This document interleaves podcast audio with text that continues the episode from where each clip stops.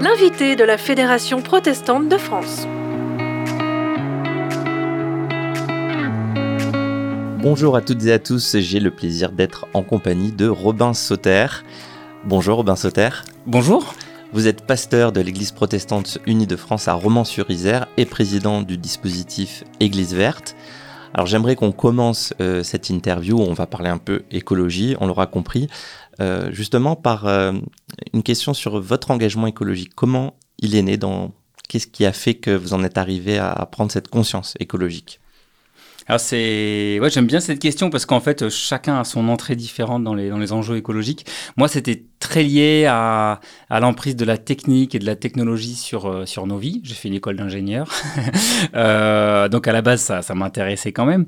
Mais euh, disons que ça me posait question, comme s'il y avait des, des, prothèses, des, des écrans euh, dans, dans nos relations avec les autres, avec la nature. Et puis le gros déclencheur, c'était quand même la parentalité, quoi, le moment de de devenir parent, où on est confronté à tous les enjeux du corps et tous les, toutes les émotions du mmh. corps et la responsabilité par rapport à ce petit bout de chair qui, qui est sorti de nos corps.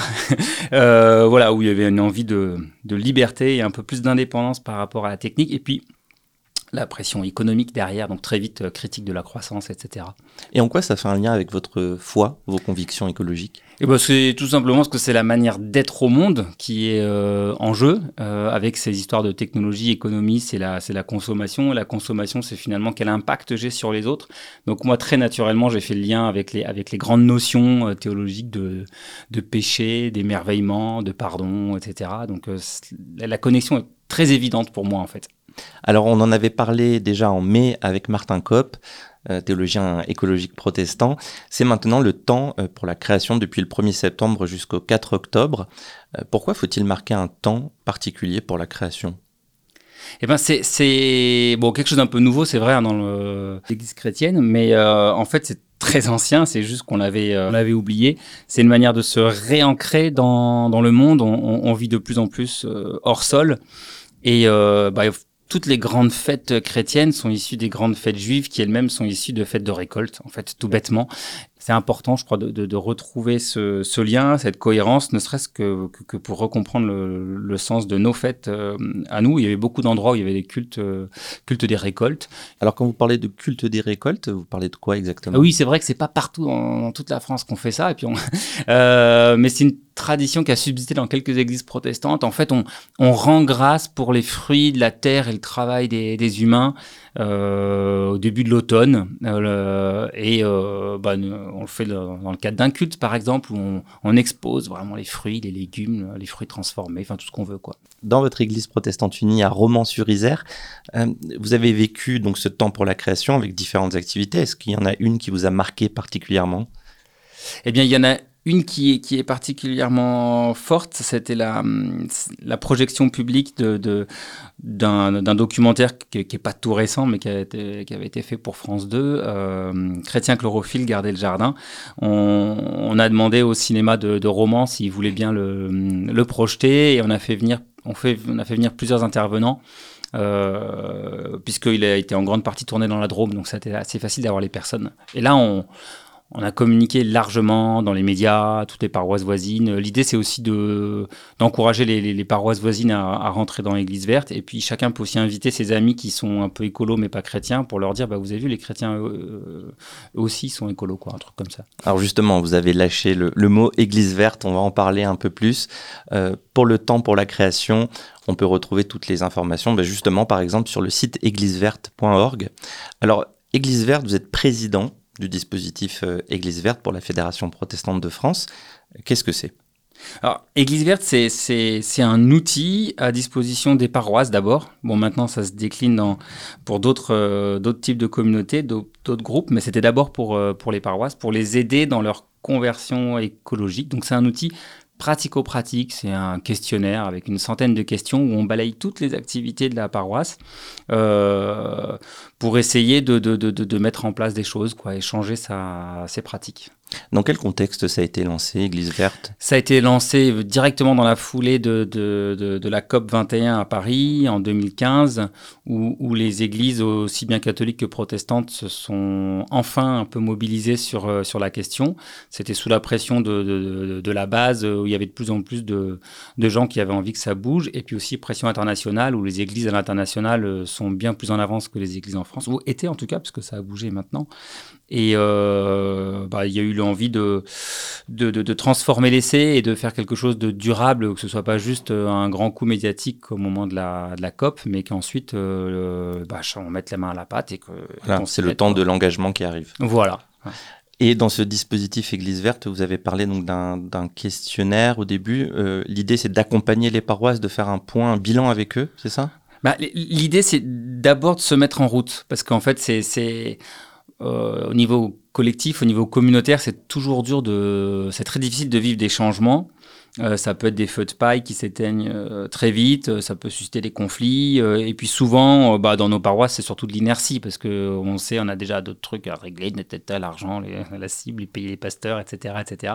Et donc là, c'est c'est pour aider de mettre le, le pied à, à l'étrier et, et, pas uniquement de manière individuelle, parce qu'en fait, euh, dans la société, on parle beaucoup des éco-gestes, des choses comme ça, on est encouragé, mais se mettre en route collectivement, c'est autre chose. Oui, on entend moins parler de ça. Euh, voilà, et du coup, euh, euh, bah, on a récupéré des outils qui existaient euh, en dehors de l'Église, des qui existaient dans d'autres églises, en particulier en, en Angleterre. Et ça permet ensemble de décider euh, bah, d'abord un petit geste et puis après un geste un peu plus grand. Et on le fait chaque année. Chaque année, on refait l'éco-diagnostic.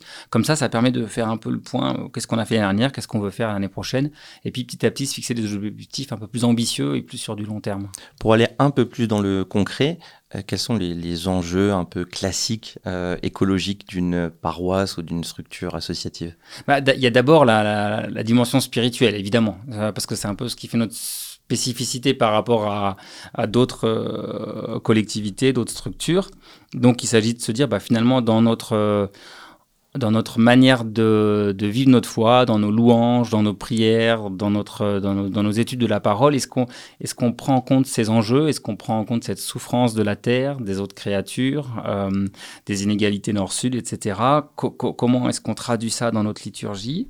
Et puis après, il y a des trucs euh, bah, qu'on va retrouver un peu partout. Il s'agit de faire au moins euh, autant que les autres, c'est-à-dire qu'une école, une entreprise, un hôpital bah, qui change ses pratiques, bah, nous aussi. Du coup, ça va concerner les bâtiments euh, les terrains, euh, les engagements euh, en tant, en tant qu'Église, l'implication dans la, dans la cité aussi. Bah, comment est-ce qu'on on pèse sur, sur les débats? Comment est-ce qu'on on incite les, les, pouvoirs publics à... on les encourage à prendre des décisions plus, plus, plus courageuses? Voilà. Est-ce qu'il y a des réticences euh, et est-ce que vous avez une manière d'essayer d'accompagner ces réticences? Ce qui a fait lever les réticences, c'est quand il y a de la rencontre. C'est quand, quand on arrive à... Hum, donc souvent dans une paroisse, ça démarre euh, parce qu'on fait venir quelqu'un, euh, ou alors il y a quelqu'un dans la paroisse qui est très motivé, mais il fait venir quelqu'un de l'extérieur, et on organise déjà un temps d'échange, un temps de discussion, euh, histoire de lever tous les malentendus possibles, histoire de veiller à ce que chacun peut s'exprimer aussi, parce qu'il y a, en fait, il s'agit de, comme c'est un sujet qui a, qui a, été tabou pendant des années, des années, des années, bah, il faut, il faut commencer par en parler en fait. Alors 2015, lancement du dispositif Église verte. Aujourd'hui, on est en 2021. On a concrètement combien euh, d'églises et de structures euh, engagées dans ce processus? Bah on, on, a, on a lancé le, le, le, verte en 2017 parce qu'il a fallu un peu de temps de maturation. Et euh, bah en, un an après, il y avait 100 communautés et maintenant on en est à 600. Ah oui. donc on a, du, on a presque du mal à suivre. Euh, ah oui, donc il y a une vraie demande en fait de la part des, oui, oui. des églises à énorme, être accompagnées. Énorme, énorme. Là, euh, depuis quelques mois, on a enfin un réseau d'ambassadeurs, donc un réseau local de, de, de, personnes qui peuvent euh, aider les paroisses ou, ou, ou, ou les accompagner.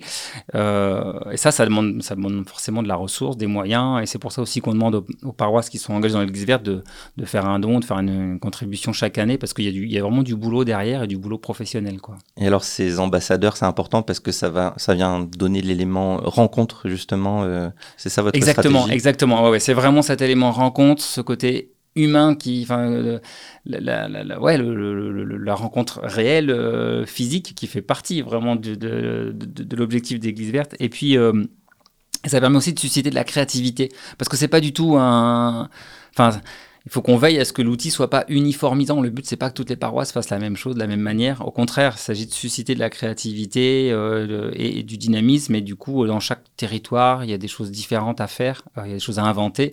Donc, le, les ambassadeurs, ça nous aide à, vivre aussi en réseau et donc à, partager nos, les idées, à s'encourager mutuellement, etc., etc. Alors, une autre chose qu'il faut signaler sur ce dispositif Église verte, c'est son côté œcuménique. Euh, vous y tenez beaucoup. Vous m'avez dit en, entretien de préparation qu'on essaie d'être le plus œcuménique possible. Euh, quel challenge. Euh, mm. Qu'est-ce que ça vous apporte, cet œcuménisme sur ce terrain écologique? Ah bah c'est, c'est énorme, en fait, ce que ça apporte. Parce que, en fait, c'est vu que l'enjeu est, celui de la présence des chrétiens ou de l'Église au monde, eh ben, autant que cette présence, elle, se fasse sous le signe de l'unité et non pas sous le signe de la, de la division. D'ailleurs, au début, c'est rigolo parce que quand on a lancé l'Église verte, les critiques nous disaient euh, Oh là là, vous allez mettre de la compétition entre les communautés, comme s'il y avait un classement. Il y a ceux qui mmh. font des bonnes choses, ceux qui font des, redistribuer des bons points, des mauvais points. Et en fait, il s'est passé tout l'inverse. S'est passé une véritable émulation euh, et, souvent au niveau local. C'est-à-dire que quand il y a une paroisse qui, se, quand une paroisse qui se lance, en général, euh, ben les, catholiques et les protestants se mettent ensemble et parce qu'ils se rendent bien compte que c'est difficile et du coup ils se disent autant unir nos forces et puis ils se rendent bien compte aussi de cet enjeu de témoignage dans la cité et, et, du coup le, besoin de, cohérence euh, pousse à, le faire ensemble quoi. Donc ça peut même euh, créer de l'œcuménisme en fait à partir euh, d'un projet Église verte. Et c'est vraiment ce qui se passe. En plus ça fait aussi un œcuménisme intra, enfin à l'intérieur de chaque communauté parce qu'en fait vu que ça amène à, lever des tabous, euh, et ben en fait ça change certains, certains clivages, euh, notamment euh, je pense aux clivages évangéliques libéraux ou alors dans l'Église catholique les, conservateurs, les progressistes. Hum, ça pousse au dialogue, tout ça. Et voilà, parce que finalement, on a tous un corps et on a tous besoin de manger, on a tous besoin de respirer. Et, et globalement, on aime tous la nature. Et globalement, on aime tous la nature en général.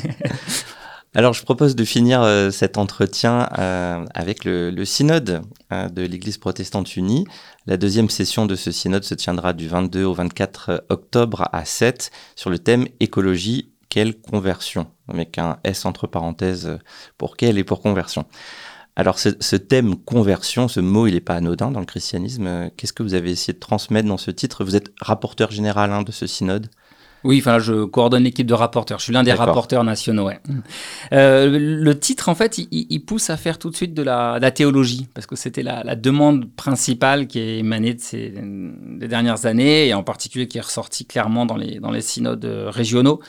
C'était pour dire finalement, mais qu'est-ce qu'il y a de théologique dans les enjeux écologiques?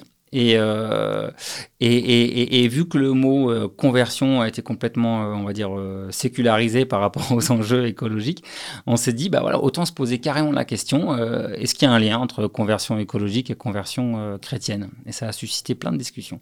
Vous, pasteur Robin Sauter, qui êtes engagé dans l'écologie et pasteur, qu'est-ce que vous attendez de ce synode?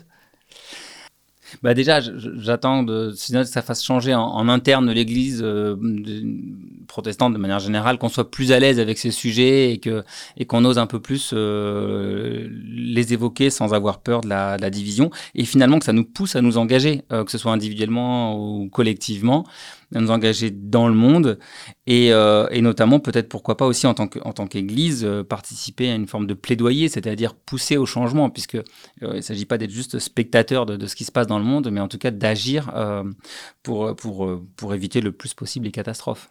On va suivre les résultats de ce synode puisqu'on recevra Emmanuel Sebolt, présidente de l'Église protestante unie, juste après ce synode.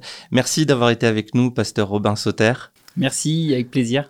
Vous êtes donc pasteur de l'Église protestante unie à Romans-sur-Isère et président du dispositif Église verte pour la Fédération protestante de France. Merci d'avoir été avec nous. Vous pouvez réécouter cette émission sur le site de votre radio locale préférée ou sur protestantpluriel.org, rubrique Radio FPF, et sur toutes les plateformes de podcast et les applis mobiles. À bientôt pour un nouvel invité de la Fédération protestante de France. L'invité de la Fédération protestante de France.